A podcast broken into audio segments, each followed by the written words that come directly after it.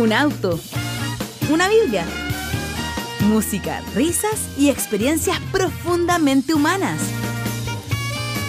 Bienvenidas y bienvenidos al podcast, un viaje para hermenautas. Podcast con el pastor Emiro Ochoa.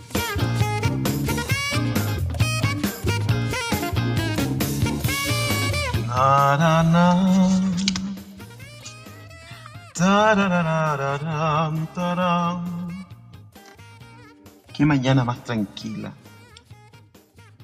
Entonces vamos a esperar a la gente que viene atrasada. Eso es muy chistoso. La gente que viene atrasada desde su dormitorio al comedor. Mi hijo me preguntaba ahora en la mañana, ¿y dónde vas, papá? Y yo le dije, al auto. Estas son mis salidas por el día, ¿no? Yo dije, hoy día van a llegar todos temprano, hoy día es día feriado, está lindo el día, bueno, en Valdivia, ¿no? Está lindo el día, qué rico levantarse temprano, estudiar la Sagrada Escritura, ¿cierto? No lo juzgo, no lo juzgo, hermanos. O sí, la verdad es que lo que vamos a tener hoy día es muy potente. Vamos a comenzar. Bien, lo primero que quiero decir es que quiero agradecer a Rodrigo Garrido, quien hizo la clase ayer, un acercamiento sumamente interesante desde el judaísmo a lo que es la cuestión de la alajá. ¿Se acuerdan? De la alajá, de la ley. Así que le agradezco muchísimo a mi querido amigo Rodrigo, quien desde su judaísmo entonces nos contó qué cosa es la alajá, qué cosas son las leyes, nos habló de los judaísmos de cómo se interpreta la ley, de cómo se actualiza, etcétera, del Talmud, nos habló de muchas cosas. Entonces fue una clase tremendamente interesante que nos ayuda también a ponernos en contexto. O sea, esta es una cosa súper importante. Eh, yo les recuerdo que estamos haciendo un abordaje de Romanos desde un punto de vista deductivo y constructivista, si quisiéramos tomar palabras de la psicología. Es decir, no estamos aterrizando, este no es un landing, ¿cierto? No es un aterrizaje, no es un aterrizaje que estamos teniendo en Romanos desde el punto de vista de lo que ya sabemos en términos teológicos, ¿ya? No quiero partir con la conclusión hecha, ¿no? Para eso ustedes tienen toda la literatura cristiana que existe prácticamente. Entonces quiero ir descubriendo con ustedes qué dice el texto, ir haciéndome las preguntas como si fuera la primera vez que leyéramos Romanos, ¿no? Y por lo tanto hacemos un, un andamiaje más deductivo del texto para ver cómo nos sorprende el texto y cómo nos cuestiona y cómo nos conflictúa el texto también de Romanos, ¿ya? Entonces, por eso ayer tuvimos este alcance desde el judaísmo sobre lo que significa la ley, porque hemos dicho que en Pablo conviven tres leyes, todo se tradujo como ley en la Biblia, pero conviven tres leyes. Una es la ley de la conciencia, otra es la ley, la alajá, la ley judía, y la otra es la ley civil también, de donde él tomará algunos ejemplos en algún momento. ¿Se acuerdan ese texto donde dice, eh, sométanse a las autoridades porque no hay autoridad que no haya sido puesta por Dios, etcétera? Bueno, Pablo era, era inteligente, ¿no? Él sabía que le revisaban el correo en Roma y por lo tanto, evidentemente, él tenía que colocar algo así como eh, sométanse a las autoridades, ¿no? Pero él mismo se plantea como una autoridad también alternativa en algunos textos. Y eso también es muy característico de su estructura de personalidad, en donde él también se pone como ley. ¿Se acuerdan que en una parte Pablo dice, esto lo digo yo, digamos, ¿no? Esto no es, esto no es una tradición, sino que esto lo digo yo. Está mi querido Alfonso Cervec, quien está escuchando un ratito ahí, y a quien culparé de lo que voy a decir en un rato más también. Entonces, tenemos que tener en cuenta eh, estas cuestiones para ir analizando el tema de Pablo. Yo sé que con Pablo venimos ya con ideas preconcebidas, ¿no? Eh, la justificación, la fe, pero ya hicimos un alcance acerca del famoso texto de Romanos 1.17 donde dice, más el justo por la fe vivirá, que no es lo mismo leerlo desde el judaísmo, que significa en el fondo vivirá si sigue siendo fiel, fiel a qué, fiel a la Torá, obviamente, mientras que si lo leemos desde el cristianismo, la fe constituye una especie de esfuerzo, ¿no? Yo me esfuerzo por creer. Y hablamos también extensamente acerca de eso. Entonces, la visión judía de los textos versus la versión cristiana de los textos a veces nos plantea cuestiones sumamente interesantes y que no podemos dejarlas ahí al ladito simplemente porque no van con nuestra tradición. Entonces, desde ahí todo este abordaje en Viernes Santo que vamos a ir trabajando el texto en el día de hoy. Bueno, y sin más preámbulos, vamos a sumergirnos en un texto el cual seguramente moverá los cimientos de Occidente. Qué chamuyento. Un texto que cambiará la vida y derrumbará los esquemas eclesiales con los cuales ustedes llegan y tendremos que formar una nueva religión después de esto, la cual por supuesto gobernaremos algunos, no pediremos el diezmo, sino el 9% solamente de sus ingresos totales, ¿no? Bien, vamos entonces a lo que nos convoca. Espero que estén preparados, ¿ah? Espero que se hayan preparado un café fuerte de grano, porque lo que se viene el día de hoy, hermanos, es, bueno, Romanos 3:21. Y quiero contarles un poco mi proceso, qué me ocurrió con este texto. Romanos 3:21. Hasta aquí, hasta aquí hemos dicho cosas re interesantes, creo yo, acerca de lo que Pablo viene diciendo. Pablo está tratando de estructurar. Recuerden que Pablo está enviando una carta a una iglesia donde hay judíos que vienen del mundo gentil y de distintos mundos del gentilismo de esa época y judíos que todos conviven en un mismo lugar, lo cual ya es una receta para una explosión. De hecho, esta cosa va a explotar después en algún momento. Y Pablo viene hablando acerca de dos cosas esencialmente. Primero, la ley de la conciencia, ya que aparece ahí en Romanos 2, cuando dice que los gentiles hacen las cosas de la ley sin conocer la ley. Esta es la ley, la ley ética, ¿no? Y esto es, esto es un texto problemático para mucha gente, ¿no? Sobre todo para quienes son herederos de la tradición dualista greco-norteamericana. Esa tradición dualista greco-norteamericana, entonces, es la que generalmente nos dice que el mundo tenemos que verlo dividido en dos. Entonces, o la gente se salva por medio de Jesús o se va al infierno, ¿cierto? Esa es como la tradición dualista greco-norteamericana. Y digo greco-norteamericana porque se basa en la idea griega, ¿no? De cuerpo como contenedor del alma, es decir, que hay dos sustancias, corporal y espiritual, y que después Norteamérica, vamos a saltarnos al tiro 2000 años, ¿no? Bueno, 1800 años, y después la teología norteamericana transformará también esta idea dualista en el esquema, en la estructura para hacer su teología. Esto es súper duro en muchos sentidos, pero mucha de la literatura, es decir, el 99,9% de la literatura que viene de Estados Unidos, protestante, digamos, corresponde a esta línea. O sea, gran parte de la literatura que proviene de esos lados, la verdad es que es teología greco-norteamericana y no teología necesariamente eh, bíblica. Duro, pero es así. Por eso cuando ustedes comparan esa teología greco-norteamericana con la teología protestante de Europa, difiere es distinta, ¿no? Y por eso la teología luterana, por ejemplo, la teología anglicana, existen los movimientos, por ejemplo, liberales, ¿no? Porque ellos tienen otra forma de hacer teología.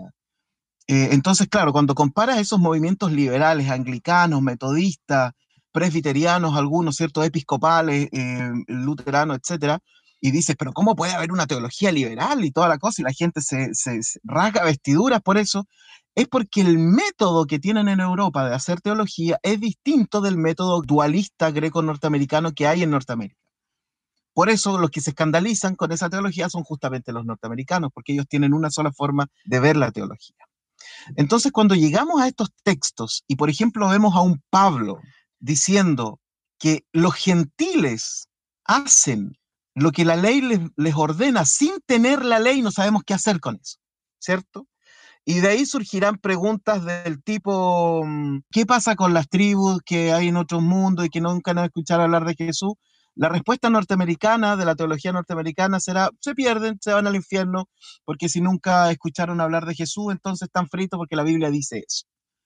Esa es la gracia, entre comillas, de la teología dualista, ¿no? Que lo soluciona bien rápido, pero mal solucionado, pero bien rápido. Entonces, nos encontramos con un texto donde Pablo está diciendo eso. Primero, que hay una ley de la conciencia, una ley ética mínima por lo menos, que está presente en todo el mundo. Eso es por una parte. Y eso es cuando lo hace en comparación con la ley judía. Después habla de la ley judía, que lo, hemos estado hablando estos días, que es la alajá, ¿no?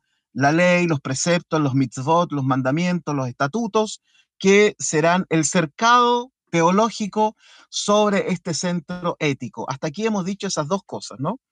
Entonces, que para Pablo existe una ley de la conciencia que está presente en todo el mundo en mayor o menor medida, pero está, por una razón tremendamente obvia, porque en el judaísmo está la creencia de que todos los hombres, hombres y mujeres, ¿no? De que todos los seres humanos tienen una chispa divina. ¿Por qué? Porque Dios insufla en Adán entonces de su aliento y no hay nada que no pueda salir de Dios que no contenga algo de Dios. Entonces, desde esa perspectiva, el judaísmo cree que efectivamente todos los hombres, todas las mujeres de todo el mundo contienen algo divino. Pablo entonces asumirá que ese algo divino es una pequeña semilla ética que está presente en todos los hombres. Entonces, eh, usted dirá, ¿esto significa que para Pablo hay salvación fuera del judaísmo? Totalmente. Es más, quiero comentarles algo, porque esto tiene que ver con lo que vamos a ir hablando. Capaz que no nos salgamos hoy día de Romanos 3:21, ¿ah? así que póngase cómodo, vamos a analizar un versículo. ¿Cómo el judaísmo podía pensar o de qué forma podía pensar que otros sin ser judíos se salvaban? Ahora, la palabra salvación también tiene que ser sumamente analizada en este contexto. ¿Por qué? Y si yo hablo de salvación en el mundo protestante, la idea que se nos viene es la idea de cielo e infierno, ¿no? En el mundo católico será cielo, infierno, purgatorio, pero siempre hay una condenación al final. Eh, en el mundo judío eso no está definido. Recuerden que lo que estamos viendo, lo que yo les decía en la última clase antes de ayer, es que el Nuevo Testamento no es, escúchelo bien, anótelo, no es una teología sistemática. El judaísmo en el Antiguo Testamento no tiene una teología sistemática. La sistematización de la teología, de hecho, vino recién en eh, siglo XI, siglo XII con Maimónides, el Rambam. Recién viene, fíjense, más de un milenio después de Jesús, recién los judíos intentan sistematizar su teología. De hecho, muchos de ellos no querían. Se cuenta que cuando el Rambam, Maimónides, banda esta idea ¿no? de una sistematización de la teología, muchos rabinos dijeron, ¿y qué es eso? ¿Y qué es eso? Porque no tenían esta idea de sistematizar la teología. O sea, lo que había era el Talmud, y el Talmud no es una sistematización de la teología, es simplemente conversaciones, discusiones, preceptos, mandamientos, estatutos, mitzvot, etcétera, respecto a distintos textos. Pero no había una sistematización como nosotros en, Occidente hemos tenido, ¿no? Dios. Dios es esto, no es esto otro, ¿no? Eh, Dios hace esto, no hace esto otro, una sistematización. Eso no existe en la Biblia, ¿no? En la Biblia son discursos. No olvidemos que la Biblia son relatos orales. Y los relatos orales tienen una dinámica distinta de los relatos escritos. Entonces, esencialmente la Biblia son relatos orales. Bueno, ¿qué, tenía en mente Pablo y los judíos de su tiempo cuando hablaban de la salvación? No tenían un concepto de cielo e infierno, eso es muy posterior, y de hecho el judaísmo prácticamente nunca abrazó esta idea del cielo y el infierno. Nunca. O sea, prácticamente no hay excepto pequeños grupos por aquí y por allá que hablaban de el gran día de la ira del Señor, el día de la venganza, bla, bla, bla, donde iba a haber un juicio, pero tampoco estaba totalmente claro qué iba a ocurrir en ese juicio, digamos, ¿no? Entonces los judíos tenían algo que se llamaba las siete leyes noágidas, anótelo ahí, las siete leyes de Noé. ¿Qué significa esto? Que los judíos decían que ellos tenían que cumplir una serie de preceptos y alguien podía preguntar, bien, ¿y qué pasa con los que no son judíos? ¿Cómo se van al cielo, por decirlo de alguna forma, sin tener un concepto del infierno? ¿Cómo se van al cielo? Entonces los judíos llegan a la conclusión de que los gentiles deberían respetar siete leyes, que se llaman las siete leyes de Noaj, o de Noé, o noágidas, y que si los no judíos respetan estas siete leyes, entonces van a estar tiquitaca con Dios. Estas leyes son no adorar ídolos, no blasfemar, no asesinar, no cometer inmoralidades sexuales, no robar, no comer carne de animales vivos y hacer cortes para que haya leyes que regulen la vida social. Eso eran las famosas leyes de Noé. Es decir, cualquier persona que no es judía, si guardaba estas leyes, entonces estaba súper bien. De hecho, estas leyes se mantienen hasta el día de hoy. Si usted quiere convertirse al judaísmo eh, y va donde un rabino, el rabino lo más probable es que le diga, ya, pero ¿para qué vas a querer guardar 613 mitzvot? Guarda siete nomás y estamos listos. Entonces usted dirá, ya, pero ¿y eso estaba presente en el tiempo de Pablo? Porque las leyes, las siete leyes de, de Noé vinieron a ser más o menos puestas por escrito en el Talmud, es decir, unos cuantos siglos después. Pero fíjense que si uno va a Hechos 15, donde está el primer concilio de Jerusalén, Hechos capítulo 15, lo puede buscar después, versículo 20 por ahí, resulta que cuando están debatiendo acerca de qué cosas les van a pedir a los nuevos cristianos que hagan, Recuerden que ahí hay judíos y gentiles. Entonces la pregunta es, ¿qué les vamos a pedir? ¿Cuáles van a ser las ordenanzas que les vamos a dar a ellos? Fíjense que las cosas que les piden son abstenerse de lo contaminado a los ídolos, asócielo con no adorar ídolos de las siete leyes de Noé, no cometer inmoralidad sexual, asócielo con no cometer inmoralidad sexual de las siete leyes de Noé, y no comer carne de animales estrangulados y sangre. O sea, las cosas que se piden en el concilio de Jerusalén para los otros, para los que van a ir llegando, son demasiado parecidas a las siete leyes de Noé. Eso significa que en la mentalidad judía del tiempo del Nuevo Testamento existía esta idea, en pañales todavía, de que si los gentiles guardaban ciertas leyes, se podían salvar. Tengamos esto en mente. Entonces Pablo está diciendo que existen que si los gentiles guardan cierta, cierta ética, ¿no? Van a ser juzgados por esa ley de la conciencia. Hay una ley de la conciencia. En segundo lugar, para los judíos, si ellos guardan la ley desde el corazón, ¿no? No desde el que tengo que guardarla, sino desde el hecho de que tengo que mm, guardar la ley porque esto me acerca a Dios también. Pero fíjense lo que ahora dice Romanos 3:21. Y lo quiero leer en la Reina Valera para después hacer una aclaración. La Reina Valera dice, después de todo esto que dice Pablo, dice, pero ahora, aparte de la ley, se ha manifestado la justicia de Dios testificada por la ley y por otros profetas. La justicia de Dios por medio de la fe en Jesucristo para todos los que creen en Él, pues no hay diferencia por cuanto todos pecaron y están destituidos de la gloria de Dios. Cuando yo leí este texto ayer, lo leí curiosamente primero en la Reina Valera. Y estamos siguiendo la traducción que yo les he pedido que puedan seguir son la nueva versión internacional, la Reina Valera del 60 y la traducción en lenguaje actual y ahí hemos ido comparando. Si usted tiene otra también es bienvenida. Entonces, ayer primero leí este texto en la Reina Valera y me asaltó inmediatamente la duda cuando dice, pero ahora, ¿cierto? Aparte de la ley. Entonces yo dije, aparte de la ley aparte de la ley. Porque cuando uno dice aparte, está diciendo además, cuando uno tiene una conversación coloquial, ¿cierto? Uno está diciendo, sí, bueno, me pasó esto, eh, esto y esto otro, pero bueno, aparte de eso, me ocurrió esto otro. Entonces uno dice, además de esto, me ocurrió esto otro. Entonces yo dije, aparte de la ley, ok. Entonces aquí dije, vamos a tener que, como decimos en chileno, entrar a picar y estos son los textos en donde uno tiene que decir, ya hay que ir al griego sí o sí, aunque uno le, a, los pastores nos encanta darnos, darnos las de filólogos, entonces, porque siempre suena bien en el sermón, bueno, el texto griego dice tal cosa, el texto hebreo, y uno lo dice además, ¿no? Así justifica su paso por el seminario. Bueno, entonces lo primero que dije fue, ¿cómo dice aparte de la ley? O sea, además de la ley, se ha manifestado la justicia de Dios por medio de la fe en Jesucristo. Buen punto.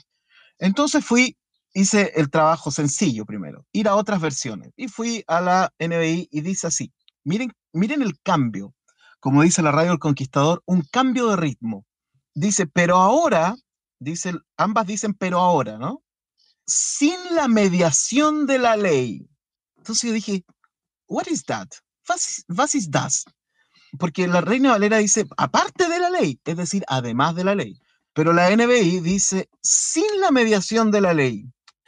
Y después me fui a la traducción en lenguaje actual, el lenguaje actual, y dice, la Biblia misma nos enseña claramente que ahora Dios nos acepta sin necesidad de cumplir la ley.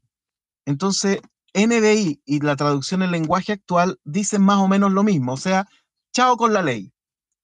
Pero la Reina Valera, nuestra querida Reina Valera, no dice chao la ley, dice además de la ley. Bueno, así que tuve que irme al texto griego. Esto justifica los, varios años de seminario en el cuerpo.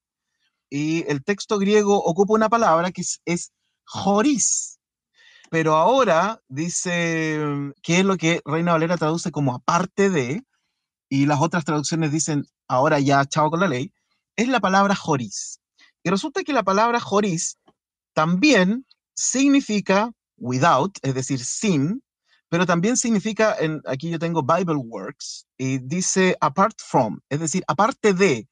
O sea, las, dos traducciones están bien.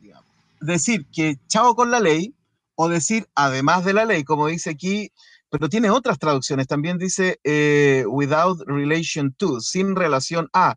Pero también se puede traducir como in addition to, es decir, en adición a Quec, quedamos en un limbo semántico y filológico, porque ambas traducciones estarían bien. De hecho, tengo en mi poder, gracias a un, querido amigo que se llama Tomás Benítez, tengo en mi poder una Biblia que seguramente es la única que hay en Chile, deben haber dos, déjenme decirlo de esa forma, pero es prestada, así que tampoco me puedo vanagloriar de eso. Tengo la famosa Biblia de Juneman, que es una Biblia que es una, es una de las traducciones sintácticamente más literales que hay en, en el mundo. y yo tengo una copia, prestada, pero copia, hecha por un sacerdote, buenísima la Biblia. Y resulta que esta Biblia dice así, pues ahora, fuera de la ley. Y de hecho, Yuneman coloca una traducción a pie de página referida a este fuera de la ley, que significa derogada la ley divina positiva. Ah, Alan Farías dice, colocó la traducción de la Dios ha hablado y dice, pero ahora, sin la ley, Dios ha mostrado de qué manera nos hace justos. Fíjense qué interesante, o sea, tenemos dos modelos de traducción. Un modelo de traducción dirá que, pero ahora ya la ley anterior no importa porque ahora se manifiesta la fe en Jesús, mientras que otras traducciones dirán, como la Reina Valera, pero ahora, además de la ley anterior, viene esta otra ley. Como dirían los argentinos, es un quilombo, ¿no? Y me encantó detenerme en esto, porque estas son las cosas que a uno lo hacen como vibrar, ¿no? Y por eso aquí es súper importante mantener cierta lejanía con el texto. Yo como pastor luterano esto debería decirlo claramente, ¿no? No, ya se, acabó la ley, pero además de ser pastor, soy un, soy un escrutador de los manuscritos y me encanta estudiar los manuscritos antiguos y eh, bueno, son cosas que a uno le gusta, ¿no? Que a nadie más le gusta, pero a mí me encanta. Entonces trato de mantener cierta distancia con el texto, ¿no?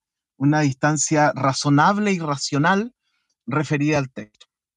Entonces, debemos admitir que tenemos un problemita aquí, porque la traducción de Joris, al parecer, tiene las dos acepciones en sí misma. Es decir, se deroga la ley o ahora hay, aparte de la otra ley, hay una nueva ley. Eso lo vamos a tener que ir dilucidando en la medida que vayamos avanzando en el texto. No quiero que lleguemos a conclusiones todavía. Ahora bien, cuando uno llega al plano de lo filológico, es decir, del texto griego en este caso, lo primero que tenemos que hacer es darnos cuenta que aquí hay un texto que puede ser problemático, en términos de, no problemático, desafiante es la palabra, un texto desafiante. Ah, qué bueno, José Luis coloca la traducción de Luis Alonso Shekel, que dice, pero ahora independiente de la ley. Buenísimo. ¿Ya? Fíjense que en este tipo de cosas uno se pregunta si los traductores están traduciendo teológicamente o no. Pero al parecer no hay, no hay más de dos opciones en este texto y por eso me gustó mucho la Reina Valera, porque la Reina Valera optó por una opción, mientras que todas las demás versiones optaron por la otra opción, ¿no? Reina Valera optó por la versión que dice aparte de la ley, pero ahora aparte de la ley y también está bien. Entonces, cuando uno se encuentra con un, desafío como este, lo siguiente que se tiene que preguntar, esto es para que usted vea cuál es el orden que uno sigue cuando analiza un texto. Primero es analizar diferentes Biblias para saber si todas dicen más o menos lo mismo. Y cuando uno se encuentra con una pequeña discrepancia, ir al texto original, ¿ya? Ahora, eso es súper fácil, hermanos. Hay un montón de programas bíblicos que usted pone el mouse encima nomás y le aparece toda la, información eh, georreferencial, ¿no? Entonces, primero, comparación bíblica. Segundo, cuando la cosa se pone color de hormiga, original. Pero si el texto original también nos sigue dejando un poquito como a la deriva, entonces lo que tenemos que hacer ahora es preguntarnos por la teología de Pablo. Y bueno, hasta aquí hemos dicho que Pablo tiene en mente dos leyes, la ley de la conciencia y la alajá, que es la ley judía. Es decir, en Pablo ya hay orbitando en su mente dos formas, entre comillas, de salvarse. Recordando que la salvación en la mentalidad del Nuevo Testamento no está totalmente definida en cuanto a infierno y cielo. Hay esbozos, ya hay flashes de ciertas ideas, ¿no? Y tenemos que tomarlo en cuenta porque el Nuevo Testamento es un texto judío. Y los judíos después llegarán a la conclusión de que no hay infierno. Entonces eso es importante para, para hacer nuestra construcción teológica. Entonces, eh, Pablo tiene en mente dos ideas acerca de la salvación. Entonces, y esto lo hemos visto en Romanos 2, o sea, no hemos avanzado más que eso. Entonces yo les pregunto ahora, si Pablo tiene en mente que existen a lo menos dos formas de acceder a Dios, ¿cuál de estas traducciones estaría más cercana a la mentalidad paulina? Esa es la pregunta complicada. Porque si lo pensamos desde lo que Pablo ya ha dicho, entonces deberíamos asumir que Pablo está diciendo que ahora se ha manifestado una nueva forma de acercarnos a Dios, que sería por medio de la fe en Jesús. No una forma diferente y que derrumba las otras, sino que una nueva forma aparte de. Complicado. Si eso si lo hacemos desde la mentalidad de lo que ya viene diciendo Pablo, ni siquiera lo digo yo, Pablo lo viene diciendo. Lea el capítulo 2 tranquilamente y se va a dar cuenta de eso. Y, y, lo que llevamos del capítulo 3 y nos vamos a dar cuenta de eso. Ahora esto en la mentalidad protestante es un pelotazo en la boca del estómago, ¿no? Porque ¿dónde colocamos esto? ¿cierto? ¿Dónde colocamos esta idea? Sobre todo si tenemos en cuenta que para la mentalidad de Pablo, la venida de Jesús era, oh, que sonó bueno eso.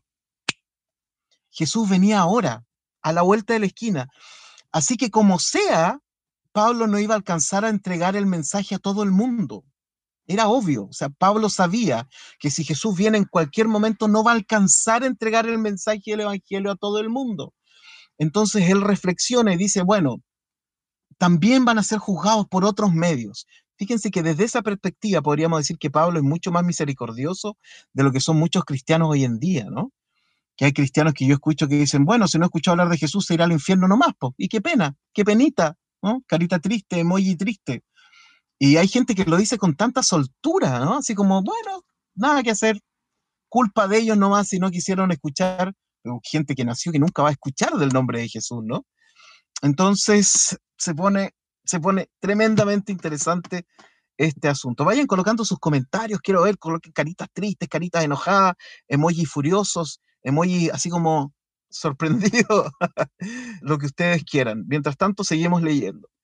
Entonces dice, pero ahora, aparte de la ley, se ha manifestado la justicia de Dios testificada por la ley y por otros profetas. Entre paréntesis, yo le mandé un mensaje a mi amigo Alfonso Cervec, dije su nombre, Alfonso Cervec, que con él siempre tenemos grandes conversaciones, y le dije, oye amigo, ¿por qué no revisas en tus materiales y échale un vistazo y dime qué opinas acerca de esto? Y incluso él encontró, él tiene un libro que se llama El Nuevo Testamento anotado por judíos, y en ese Nuevo Testamento aparece también la opción que es, eh, pero ahora además de, bueno, fue anotado por judíos, ¿no? Entonces, sumamente interesante eso. Bueno, pero ahora, aparte de la ley, bueno, como ya les dije, la palabra, la palabra joris es la palabra que nos tiene aquí medio desafiados, ¿no? Aparte de la ley se ha manifestado la justicia de Dios testificada por la ley y por los profetas. La justicia de Dios por medio de la fe en Jesucristo para todos los que creen en Él. Esto todavía hay que pensarlo en un contexto en donde Pablo sabe que no van a alcanzar a predicar en todo el mundo. Ese es el contexto. Yo sé que el cristianismo protestante dualista greco-norteamericano. Mi querido amigo Mark. Eh, pero tú me vas a entender, Mark, porque tú lees a N.T. Wright. Yo lo sé. Entonces, este esquema inmediatamente hace que surja la pregunta, ¿y para qué vino Jesús? ¿Cierto? Bueno, esto lo vamos a ir dilucidando, espero, en la medida que vayamos avanzando con Romanos. Porque miren, dice, la justicia de Dios por medio de la fe en Jesucristo, para que todos los que creen en Él, porque no hay diferencia por cuanto todos pecaron y están destituidos de la gloria de Dios, siendo justificados gratuitamente por su gracia mediante la redención que es en Cristo Jesús, a quien Dios puso como propiciación por medio de la fe en su sangre para manifestar su justicia a causa de haber pasado por alto en su paciencia los pecados pasados, con la mira de manifestar en este tiempo su justicia a fin de que Él sea el justo y el que justifica al que es de la fe en Jesús. Está hablando evidentemente de todas las personas que pueden alcanzar esta fe y que pueden alcanzar a este Jesús. Entonces, fíjense lo que dice el 27. ¿Dónde pues está la jactancia? ¿Queda excluida? ¿Por cuál ley? ¿Por la de las obras? No, sino por la ley de la fe. Y ahora nuestra lista de la ley sumamos otra más. Ley. Tenemos cuatro leyes hasta ahora, ahora sumemos una más. Tenemos la ley de la conciencia, la ley judía, la alajá, la ley civil en Pablo y ahora la ley de la fe. Tenemos cuatro leyes de las cuales está hablando Pablo en este texto. Concluimos pues que el ser humano es justificado por la fe sin las obras de la ley. Por eso aquí en esta parte donde dice sin las obras de la ley es importante saber a qué ley se refiere. Y lo que se refiere aquí mi señora me dice, estoy escuchando atentamente. ¿ah? Quedé en estado de shock. está buena esa de Patricio Campo. Oh, dije tu nombre. no, si está en el chat. Las obras de la ley. Lo que quiere decir Pablo no es que las obras estén mal, dice las obras de la ley. Y cuando hablamos de las obras de la ley, nos referimos a este andamiaje teológico creado por el judaísmo alágico de su tiempo, que en medio de la ética colocaba un montón de muros para cumplir. ¿Ya? Entonces, es como en el día de hoy, si alguien le dijera a usted, si usted no diezma, entonces usted está pecando. ¿Ya? Es más o menos eso. Pablo lo que quiere es que si usted va a diezmar, lo diga como lo dice él mismo, ¿no? que cada uno dé como propuso en su corazón. Es decir, si tú diezmas, esto no es el tema del diezmo, ¿ah? si quieren otro día hablamos de eso, mejor no, para que no me terminen acusando con mi obispo. Bueno, los luteranos no pedimos el diezmo entre paréntesis, así que estoy salvado. Entonces, lo que Pablo está diciendo, si lo colocáramos en este ejemplo del diezmo, es que si tú crees que dar el diezmo, pero sin sentir nada desde el alma, crees que estás cumpliendo con Dios, olvídate, chao, eso no existe no funciona. Esas obras de la ley no tienen sustancia, ninguna. Esas son las que nos sirven. Por eso Pablo dice que el hombre es justificado por la fe sin las obras de la ley. No dice sin las obras, dice las obras de la ley, porque los gentiles que no conocen a Jesús, que no lo van a conocer en su tiempo y ahora, pero que hacen este centro ético de la ley, entonces ellos están cumpliendo la ley y lo hacen desde el alma, desde el espíritu, desde el corazón. Aquí Pablo se refiere a los que creen que, a los que, creen que deben hacer como el, la finta, ¿no? Por eso les digo el mismo tema del diezmo, ¿no? O cuando la gente va a la iglesia pensando que por ir a la iglesia, realizando ese acto de sacrificio, Dios los va a escuchar más. No, si, si hacen ese acto de sacrificio en su pieza, con un corazón totalmente humilde, honesto y transparente, es mucho mejor que hacer como que, ¿ya? Porque finalmente la, la ley la ley de las obras es hacer como que. ¿Se acuerdan del pecado de Ananías y Zafira en Hechos? El pecado de Ananías y Zafira tiene que ver con el peligro de gente que empezaba a pensar que esto era una nueva religión. Entonces podían engañar. Ah, me quedo con una partecita de lo que vendí, total, esto es una religión y no pasa nada. Ese era el pecado. No era el pecado que se quedaron con algo. El pecado era que el miedo era que ya estaba existiendo en la mentalidad de la gente cristiana al primer momento que esto era una nueva religión. Y como es una nueva religión, puedes hacer esta finta, es decir, hago el, acto, externo sin importar lo interno. Cumplo con la ley. A eso se refiere Pablo en este texto. Concluimos pues que el ser humano es justificado por la fe y las obras de la ley. 29. ¿Es Dios solamente Dios de los judíos? ¿No es también Dios de los gentiles? Ciertamente también lo es, dice Pablo, obvio, porque Dios es uno, ejad en hebreo, y él justificará por la fe, ojo, a los de la circuncisión, es decir, a los judíos que guardan la ley, y por medio de la fe a los de la incircuncisión. O sea, Pablo mismo está diciendo que según el medio donde tú estés, va a ser juzgada tu persona, es decir, desde lo más profundo de tu comportamiento humano. Después se pregunta, luego por la fe invalidamos la ley en ninguna manera, sino que confirmamos la ley. ¿Cuál ley? ¿El andamiaje y el muro teológico? No, el centro ético de la ley, porque la ley parte teniendo un centro ético. Eso es, eso es. La confusión siempre que, y el problema que siempre hemos tenido en las religiones es confundir la forma con el fondo, la forma con el fondo. ¿Se fijan? Eso es. ¿Qué es lo importante? Esa es la pregunta que siempre nos tenemos que hacer. ¿Qué es lo importante? Moisés dice, la cabaná, mi hermano querido, la intención, exactamente, la cabaná, esa es una palabra hebrea, ¿no? La cabaná significa la intención con la que tú haces algo. Entonces, hasta aquí nos podríamos responder. ¿Y qué pasa con las tribus que nunca conocieron a Jesús? Ahí respondas usted mismo hasta lo que hemos visto ahora. Debemos sacar a Jesús de la exclusividad protestante. Jesús no es exclusivo de nosotros. La ética de Jesús no es exclusiva de nosotros. Nosotros no somos los administradores de Jesús. Por eso la Trinidad está compuesta por el Espíritu, ¿no? porque el Espíritu nos permite decir que se mueve donde quiere, nadie sabe dónde viene ni a dónde va, como dice el Eclesiastés, y viene y va y vuelve a girar y sigue girando y nadie sabe dónde está, está en todos lados, en todo el mundo. Bueno, y de esa forma llegamos al final del estudio del día de hoy. Les mando un abrazo gigantesco a cada uno de ustedes. Y con esto terminamos el capítulo 3 de Romanos terminamos Romanos 3 y ahora nos vamos a Romanos capítulo 4 y vamos a ver cómo nos sigue desafiando este texto, nos sigue poniendo en complejidad existencial, etc. Así que mm, les mando un abrazo gigantesco a cada uno de ustedes en este Viernes Santo, en donde recordamos que hubo uno que murió por otros, para que comprendiéramos el nivel del amor de Dios. Porque una cosa es que Dios diga que nos ama, otra cosa es que Dios envíe a su Hijo a morir. El amor significa de alguna forma que algo de uno muere. Cuando tú amas, algo de ti tiene que quedar en stand-by. Cuando tú amas, ciertos sueños tienen que quedar en stand-by. Pero cuando tú amas, también recibes una forma distinta de comprensión del otro.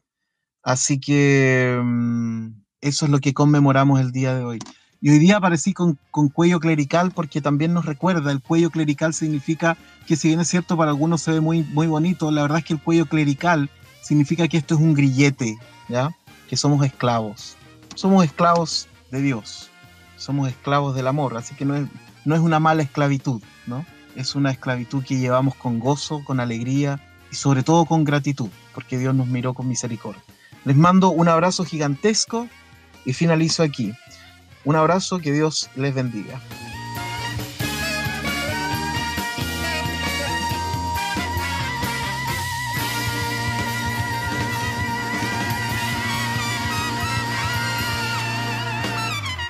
Podcast con el pastor Emiro Ochoa. Otras informaciones en www.nuag.org.